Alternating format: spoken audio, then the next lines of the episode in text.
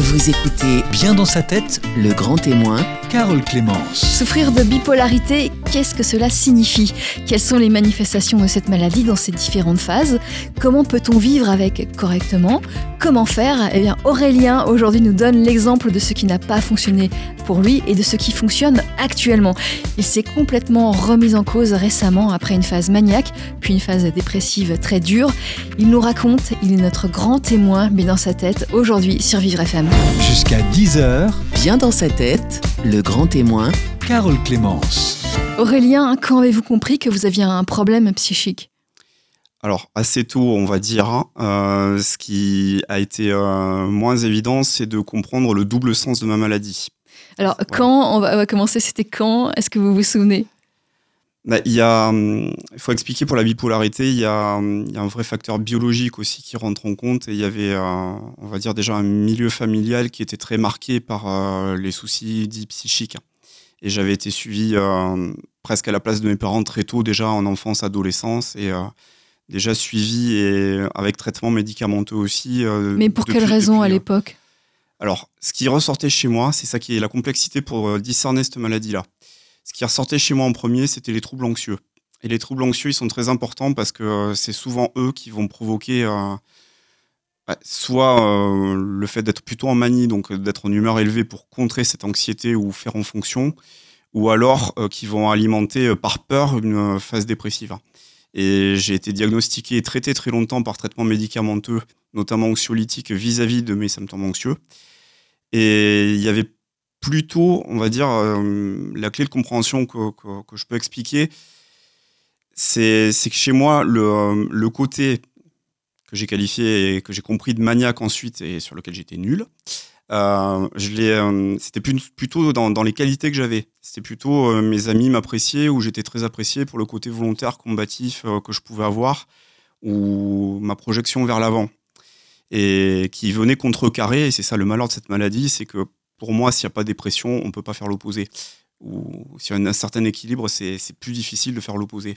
Alors, on, va, Voilà. on va reprendre sur les, les symptômes euh, anxieux. Oui. Ça se manifestait comment à l'époque vous, étiez, vous c'est- étiez enfant, vous étiez adolescent, vous alliez à l'école, euh, vous étiez anxieux tout le temps C'était comment Alors, il y a l'environnement déjà, euh, on va dire, qui, qui conditionne. Euh, L'école me compliquait beaucoup la vie pour ça. Et c'est vrai qu'en réfléchissant un peu à l'émission, euh, je voyais un peu euh, ce, qui, ce qui se passait aussi au niveau de, euh, au niveau de, de la famille, on va dire. Et euh, il y avait, il y avait notamment une mentalité, une mentalité qui était de dire si on ne travaille pas à la sueur de son front, on est un feignant. Voilà. Et ça, ça m'a énormément conditionné. Vous étiez sous pression Ouais, temps? ouais, tout le temps sous pression. Et, et, et vous aviez quoi? Vous aviez peur de ne pas y arriver? Vous aviez euh, la peur de l'échec ou l'échec mal vécu, ça, ça énormément. et donc vous Euh, étiez stressé en permanence Voilà. Qu'est- Qu'est-ce que vous ressentiez? Euh, une peur de pas être considéré, d'être abandonné beaucoup par rapport à ça. Et surtout, euh, ce qui, en fait, ce qui est caractérisé de cette maladie, c'est qu'on vit les variations d'humeur que tout le monde vit. Je peux, je peux donner un, un exemple de personnes qui, qui, qui m'avaient fait beaucoup rire, en fait, et qui sont pas identifiées avec cette, cette maladie ou une maladie psychique. hein. Euh, L'année dernière, il y avait un, un exemple particulier euh, pour une marque de chocolat célèbre. euh, Il y avait une ruée dans les magasins où les gens se battaient complètement euh, de manière déraisonnée. Mais il y a une forme, en fait, de fuite en avant et d'anxiété qui de ne pas voir le truc en fait qui, qui- qui fait qu'ils ont eu un comportement comme ça et des comportements excessifs dans la société on peut en voir partout et, Alors, et je, je vois on est à Paris Paris est un exemple mais énorme en fait à tous les niveaux qui favorise ma maladie par son côté dépressif très dur humainement le côté anxieux et le côté fuite en avant aussi où ça s'arrête jamais je crois que Et, à l'époque, donc ça. à l'adolescence, à l'enfance, vous aviez déjà euh, une certaine euh, phase dépressive, une, certaine fuite en avant. Vous aviez déjà tout ça. Euh, moi, je, je- je l'ai traduit euh, par beaucoup de, de souffrance déjà et de, de dire je suis dans le blanc ou dans le noir. C'est énormément ça. C'est euh, tout d'un coup à C'est-à-dire 14 heures, à tout 14 positif ou tout négatif. tout positif, tout négatif, tout ou rien. Tout ou rien. Alors, Euh, par exemple, donnez-nous un exemple euh, en classe ou avec vos camarades de classe, ça, ça donnait quoi? Bah, c'est sur- c'est surtout qu'un événement, quel qu'il soit, pour être très pratique, un événement même neutre, va prendre des proportions euh, démultipliées en positif ou en négatif par rapport à la moyenne des gens. qui, qui n'ont qui n'ont pas cette chose-là, Ah, avec donc, une hypersensibilité émotionnelle en fait. Quelqu'un vous dit quelque chose d'un peu vache, vous allez extrêmement mal le prendre, c'est ça? C'est ça, c'est ça. Et après, euh, il y a, y a- ce qui est difficile en fait. euh, j'ai fait un week-end célibat il y a pas longtemps à Lyon. La, psychologue qui était intervenante là-bas me dit, euh, mais avant d'être malade, et ça c'est important, je pense de le dire à tout le monde, elle me dit avant d'être malade, tu es vivant. L'été concerné, j'étais trop vivant. C'est ça, qu'il faut comprendre, c'est que soit on est complètement éteint en dépression, soit au contraire on est dans l'excès inverse en manie. C'est c'est vrai- c'est vraiment comme ça qu'on Et, peut et l'expliquer. alors, qu'est-ce qui, faisait euh, à l'adolescence, euh, à l'enfance, que, qu'on vous a amené chez un psy? Euh, Parce que l'anxiété, c'est, vrai, c'est, dur à supporter, mais tout le monde ne va pas chez les psys pour trop d'anxiété. Ben, j'ai presque dû, en fait, c'est terrible à vous dire, mais y aller à, la place de mes parents, puisque euh, le contexte familial était le problème majeur, et mes parents n'ont pas été suivis de, comme ils auraient dû l'être, etc. Et du coup, j'ai vécu dans un milieu anxiogène très très vite à développer de l'anxiété, et aussi à devoir être en contre-pied euh, du côté fusionnel de ma maman et du côté euh, beaucoup plus euh, brutal, violent de mon père, en fait. Et, en fait, ma vie a été très marquée par ça, par une absence de nuances. Parce que ça, c'est très important. le, fait d'être face à la maladie, c'est d'essayer de trouver un équilibre en fait entre, entre ces deux phases-là, d'éviter d'éviter les crêtes. Après, on, on est des êtres humains, on on réagit émotionnellement aux événements de vie. Et vous voilà. pensez que vous ne seriez Mm. peut-être pas bipolaire si vos parents avaient été différents? Le milieu dans lequel j'ai évolué, euh, ma vie telle qu'elle a été, a joué, euh, a joué là-dedans. Mais après, c'est vrai que j'ai développé, je pense, un caractère ou une personnalité aussi. Beaucoup en réaction à cette souffrance ou en contre-pied permanent aussi. J'aime bien sortir des sentiers battus. hein, euh. Et, et ce, qui, ce qui est bizarre, on, peut dire, euh, vis-à-vis de la manie, ça consiste à aller très bien ou bien, mais on va pas bien. Et, ce qu'on me dit dans l'apprentissage cas de la maladie, c'est il y a une nostalgie de la manie. Parce qu'effectivement, on peut, vivre des, moments d'exaltation euh, aussi forts que des moments de dépression, mais en sens inverse. Et c'est très dur, en fait, euh, après, de presque de se ranger. Peut-être des gens qui, qui sont alcooliques pourraient parler comme ça. Mais, mais de, se, de se ranger par rapport à ça et d'avoir d'avoir une vie qui, du coup, paraît fade complètement, sans avoir vécu à 250% d'un côté ou de l'autre. Alors, euh, déjà, avant l'âge adulte, vous aviez ces phases euh, maniaques et ces phases de dépression? Pour moi, la manie telle qu'elle s'est déclenchée en 2017, euh, elle a jamais été aussi caractérisée. Euh, y a une mais, phase. mais revenons Ouais. euh, à, Ouais. avant l'âge adulte. Justement, justement, l'âge adulte, euh, moi, je, je qualifierais, et c'est le nom qui est donné à ces phases-là, je qualifierais ce qui m'arrivait quand j'étais en forme d'hypomanie, qui est une phase qui est sous la manie, où ça déborde, mais ça déborde de manière, on va dire, raisonnée. Ça déborde, ça veut dire quoi? Expliquez-nous concrètement. Bah déjà, déjà que c'est le concept d'avoir les yeux plus gros que le ventre. On fourmille de projets, euh, le sommeil, ça j'en parlerai aussi, mais euh, le sommeil, euh, on fait pas trop attention. En fait, moins on dort, mieux c'est. On a des projets qui sont débordants et pas réalistes, et où on se met des, choses ou une pression monumentale qui est au-delà de ses propres limites. Parce que je crois que le, le souci principal de cette maladie, c'est les limites. Et les siennes et celles des autres. De ne pas avoir la lucidité ou de pas savoir bien reconnaître les deux.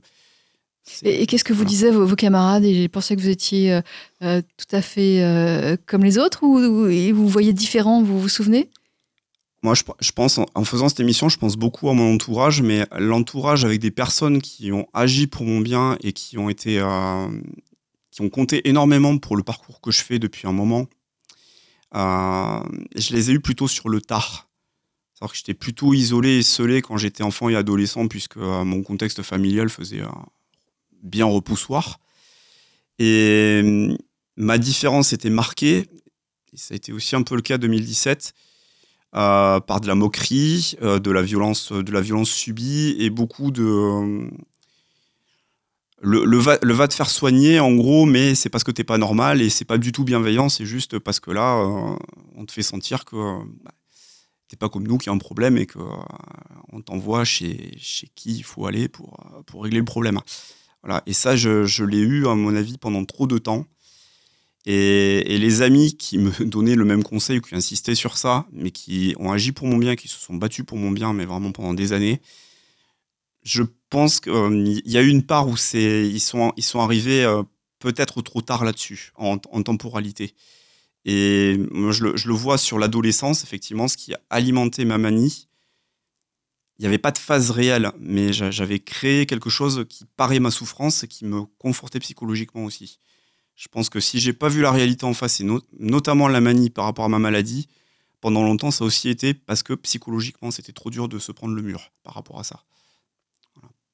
Euh, on va continuer à, expliquer euh, votre parcours, on va continuer à, expliquer euh, cette maladie, la, bipolarité, ces différentes phases. Avec vous, Aurélien, vous êtes notre grand témoin, mais dans sa tête, aujourd'hui sur Vivre FM.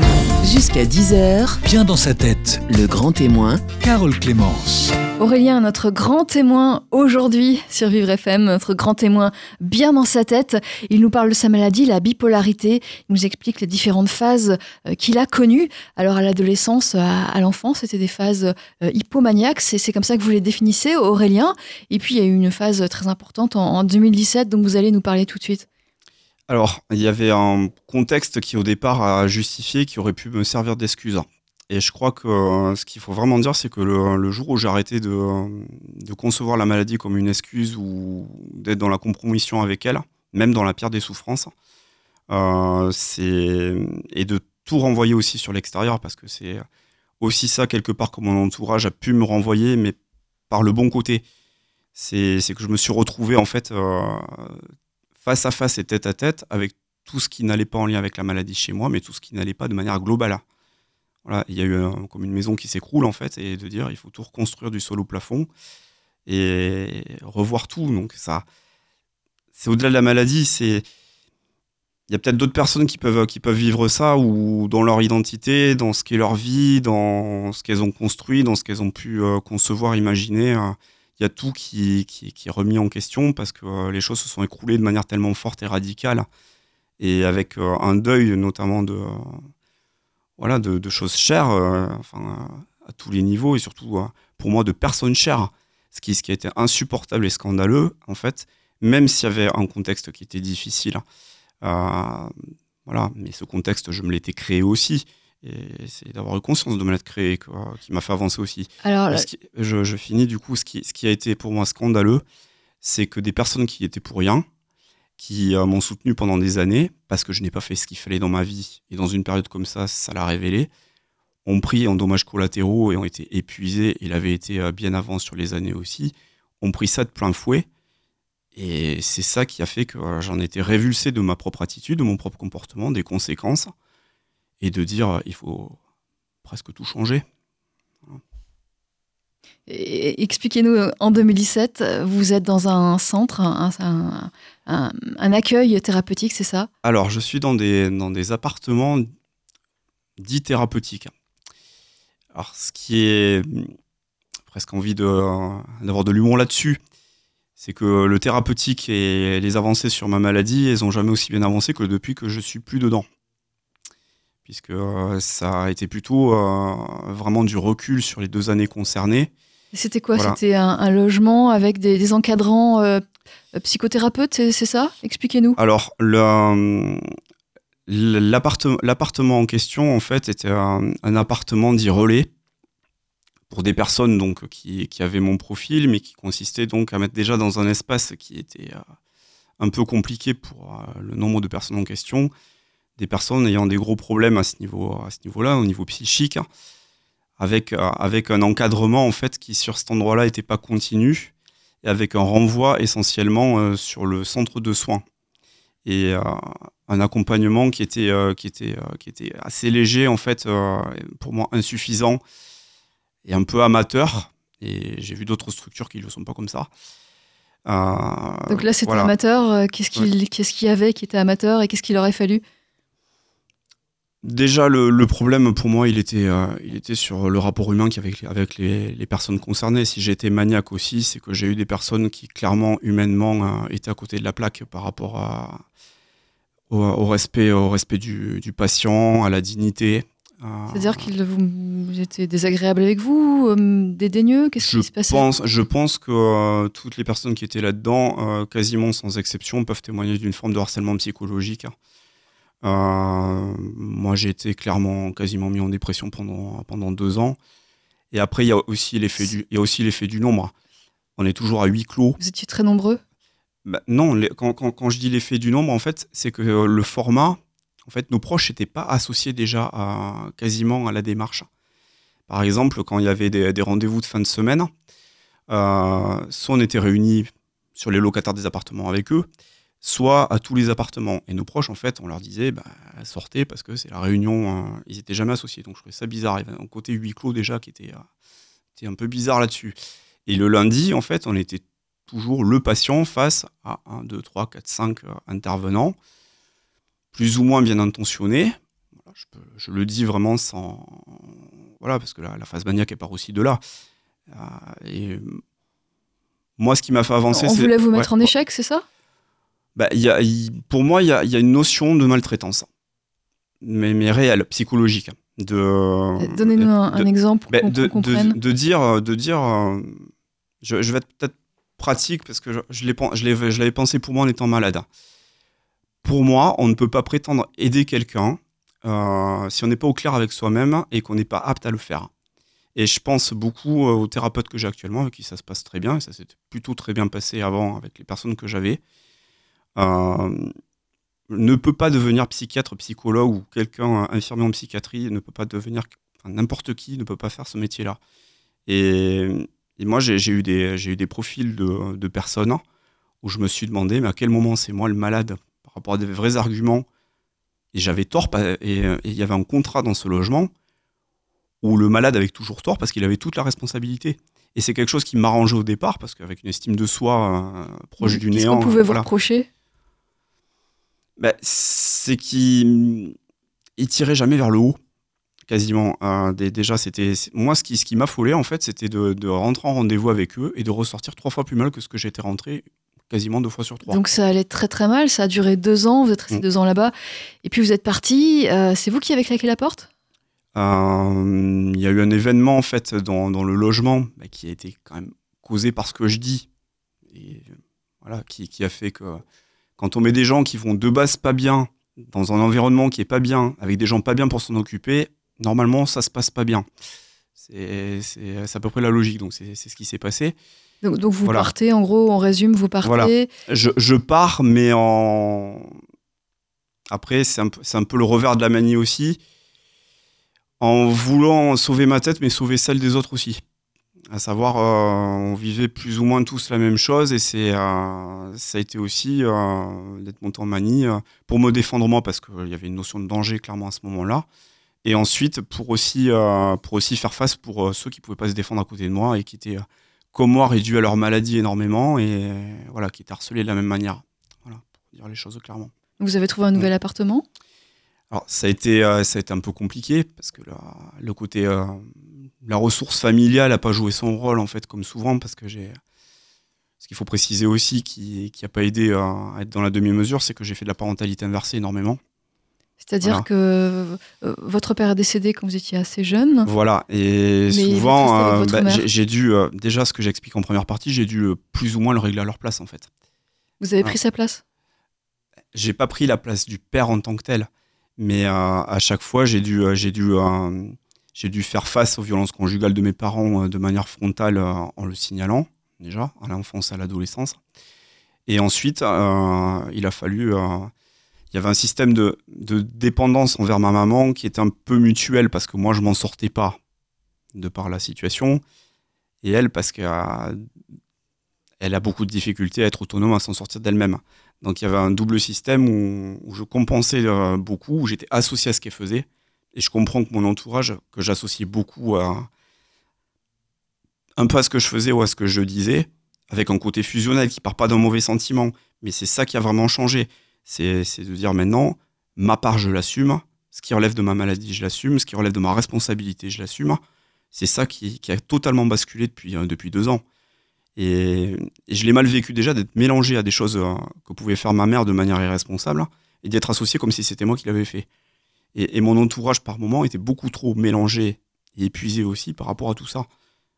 C'est une clé de compréhension aussi, c'est euh, c'est ça. Et, et aussi, jamais dans la demi-mesure et toujours euh, dans un extrême ou dans un autre. Voilà. Avec Et, votre mère, euh, elle était où au moment de, de votre grande crise Donc après avoir quitté ce logement thérapeutique, vous vous êtes retrouvé euh, en appartement et dans un appartement seul? On a essayé de faire une vie commune avec ma maman, au moins pour que la pression retombe, qui n'a pas pu tenir. Parce que je pense que j'étais pas déjà dans des dispositions qui faisaient que. Et qu'avec ce que je vous explique de ma maman, je pense que l'inverse était aussi vrai. Et au final, j'ai eu un, logement individuel à Toulouse. Voilà. Et j'ai été aidé aussi pour l'avoir. Voilà, je suis seul chez moi. Voilà, c'était ce que je fuyais depuis pas mal de temps. C'est pour ça que je dis les appartements thérapeutiques, même si ça a mal tourné, j'en suis totalement responsable. Parce que le contrat où j'ai cette responsabilité, où je dois faire ça parce qu'il faut que je m'en sorte, mais que je suis pas capable, donc il faut que je sois aidé pour, et que je peux pas ou que je me sens pas de vivre seul ou que je veux pas, ben, tout ce qui n'avait pas été fait, tout ce qui n'avait pas été euh, géré, etc., est tombé comme un château de cartes. Voilà, Voilà. Donc vous êtes resté avec votre mère très brièvement, vous êtes resté tout seul. Alors euh, si vous aviez une phase, vous étiez en phase maniaque, c'est-à-dire que vous alliez, vous n'aviez plus de limites, vous, tout était excessif, vous alliez mal en fait. La- Il y avait une anxiété forcément liée au contexte déjà qui l'anxiété elle agresse physiquement, elle agresse au niveau de la pensée. Donc euh, le, le mode il est plutôt et j'ai souvent eu ce mode c'est plutôt le mode de la survie. Et quand on est en survie on réfléchit pas beaucoup. Vous aviez des, des actes dangereux pour vous, pour vous, les- pour les autres?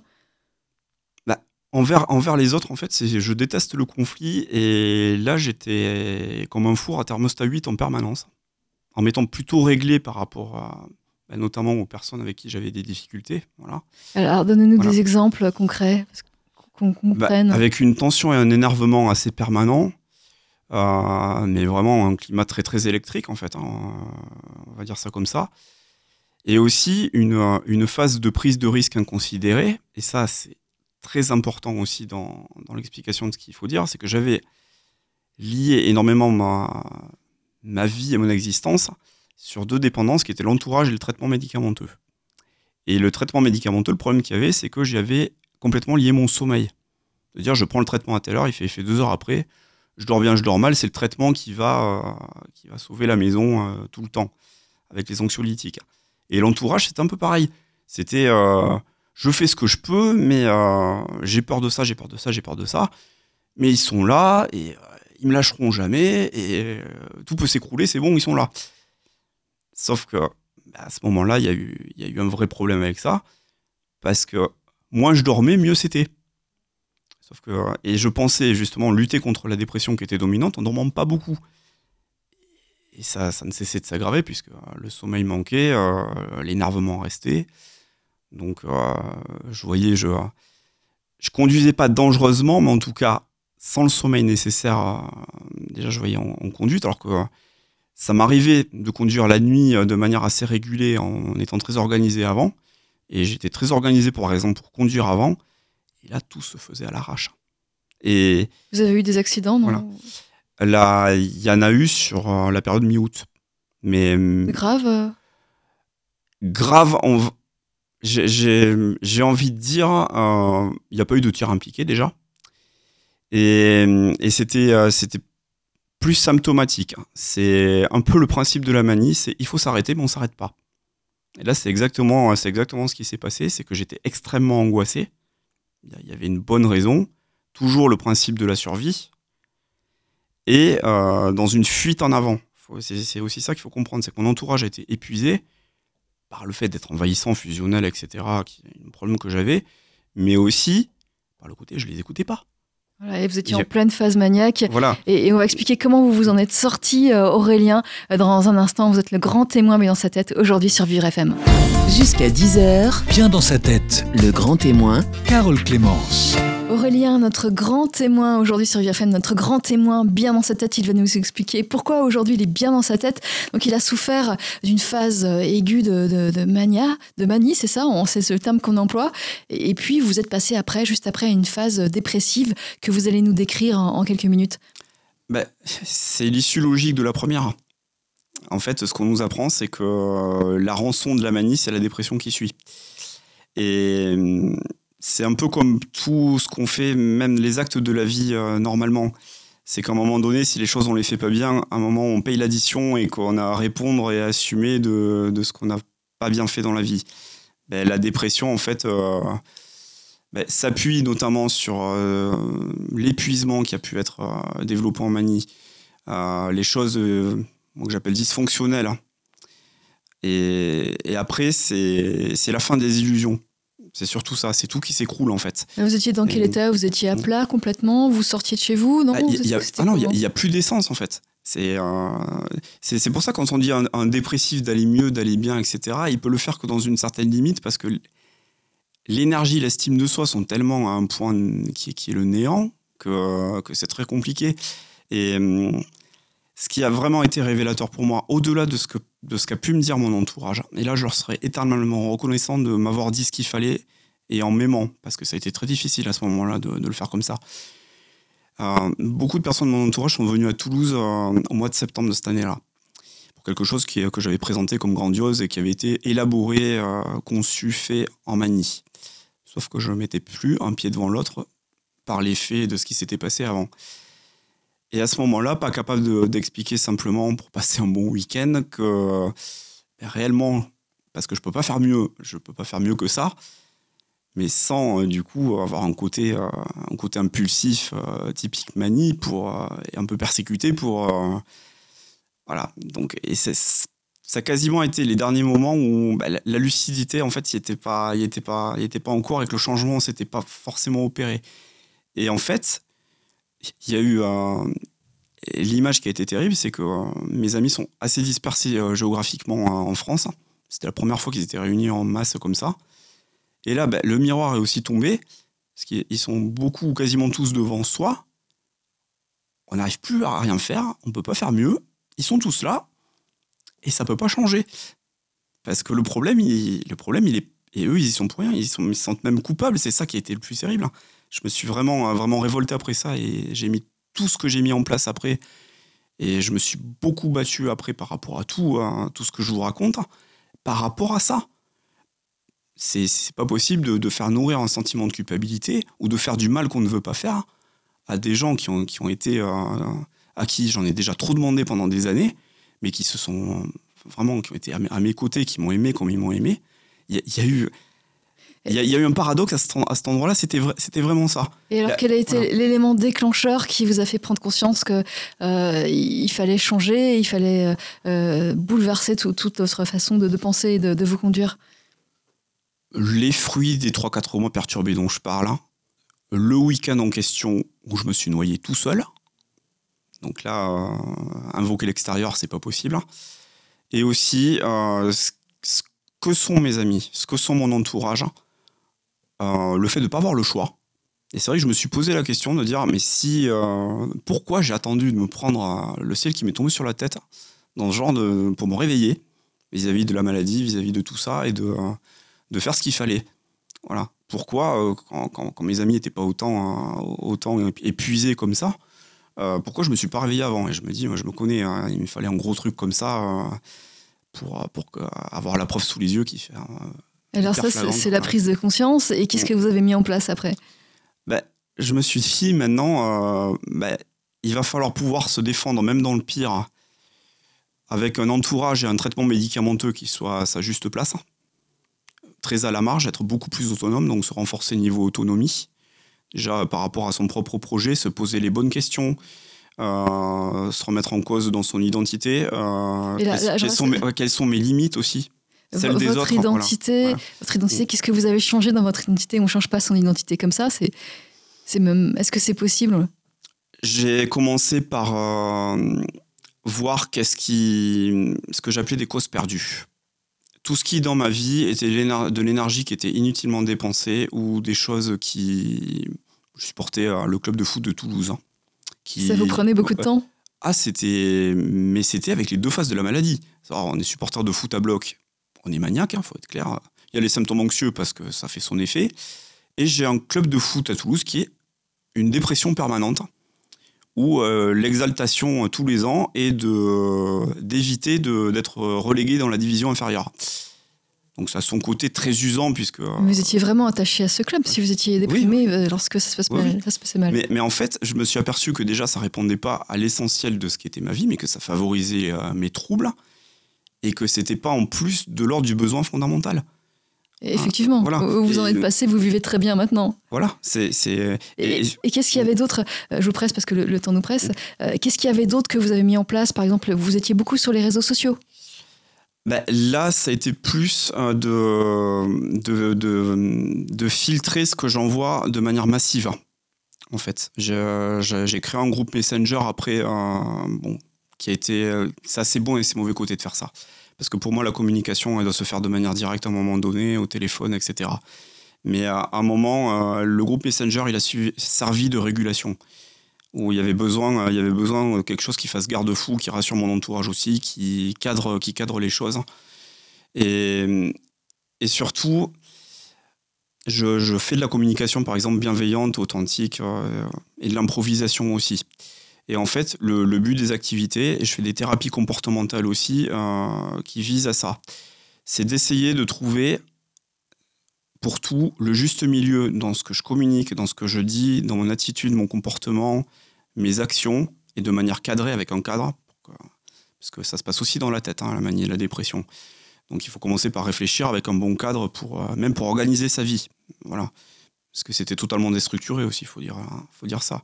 Donc c'est de dire, dans tous les outils que, que j'utilise pour la vie quotidienne, vis-à-vis des activités, même le mémoire sur les intercités qui est très très dur à faire. vous, êtes euh, vous faites voilà. un mémoire de, de Master 2 en, en C'est ça. géographie. Voilà. Et il n'est pas facile à, à faire et je me le vois comme un test aussi. Vraiment. Voilà. Est-ce qu'on peut en dire quelques mots justement Vous êtes bipolaire. Est-ce qu'il y a une difficulté particulière pour une personne bipolaire de faire un mémoire, c'est-à-dire un, un outil, euh, un, un travail tout seul euh, de rédaction, un travail très long? Moi, j'ai eu l'orgueil de ne pas, euh, de pas reconnaître pendant longtemps euh, qu'il me fallait euh, séparer la rédaction de la saisie informatique. Pour donner un exemple, un exemple très concret, j'ai bloqué sur mes travaux universitaires pendant très longtemps parce qu'il y a des phénomènes de décompensation euh, voilà, en cumulant. euh, et c'est des travaux sur la longueur, c'est des travaux qui sont extrêmement intensifs. Et avec le système tout ou rien, ça peut pas passer. Parce que ce qui, euh, ce qui a été dysfonctionnel justement pendant, pendant longtemps, c'est que le, le mémoire ou une pensée dysfonctionnelle, quelle qu'elle soit, il y a une chose qui va prendre toute la place, pour laquelle on va s'empêcher de vivre, tout le reste va plus, plus avoir d'importance. J'ai beaucoup fait ça. On s'empêche de vivre. Et c'est ça qui favorise ce genre de trouble d'un côté ou de l'autre. Voilà. Et est-ce qu'aujourd'hui, ce mémoire, vous, vous avancez Vous êtes en cours de rédaction là? Est-ce que vous pensez que vous allez euh, le, le terminer? Alors, je surveille ce que je dis déjà, dedans. Bah, ce qui m'a ce qui m'a libéré, en fait, c'est d'arrêter de faire de ce mémoire le réceptacle de tous mes maux et de la maladie et des frustrations, euh, parce qu'en fait, il, faisait exutoire, en fait. Il, il était le symbole, euh, le symbole visible de, de, tout, de tout ce qui était... euh, Donc, il a été remis à sa place. Il y a eu la séparation saisie-rédaction. Et il y a eu aussi le, le, le fait de travailler sur la maladie, et ça je veux le dire aussi pour les gens qui nous écoutent.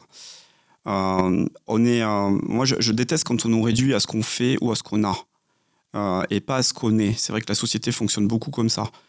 Je vois sur les thérapies comportementales ou sur la psychoéducation face à ma maladie, c'est pas n'importe qui qui peut avoir le courage ou qui peut se taper la violence de ce que c'est réellement euh, d'être d'être face à ces démons, de se remettre en cause de manière fondamentale de cette manière-là, et de, et de dire ne vous limitez jamais à votre euh, pathologie, handicap, ou ne vous laissez jamais limiter par abus de faiblesse, notamment par rapport à lui. C'est euh, et ça, ça je l'ai toujours refusé. C'est aussi pour ça que j'avance réellement et, et en assumant ma responsabilité quand elle, quand elle m'incombe et en essayant de voir la juste place par rapport à l'autre. La, la CNV par exemple, elle permet beaucoup C'est Ah. c'est quoi ça? La, la communication non violente, euh, voilà, c'est c'est de partir de ses propres sentiments, de ses propres besoins, de ce qui se passe en soi, mais d'être à l'écoute aussi de ce qui se passe chez l'autre, même dans des situations relationnelles, notamment difficiles. Et ça, ça c'est un élément fondamental aussi. Donc beaucoup de choses que vous mettez en place pour, euh, pour changer, euh, pour aller mieux, et ça marche? Bah, Je vois l'amélioration, je, enfin, je, je vois comment j'étais il y a 18 mois, je vois le discours que je tiens devant vous. Et Voilà, voilà, Vous n'auriez pas pu, il y, a, il y a 18 mois, me, me dire tout ce que vous me dites? C'est le recul depuis 18 mois qui permet de dire ça.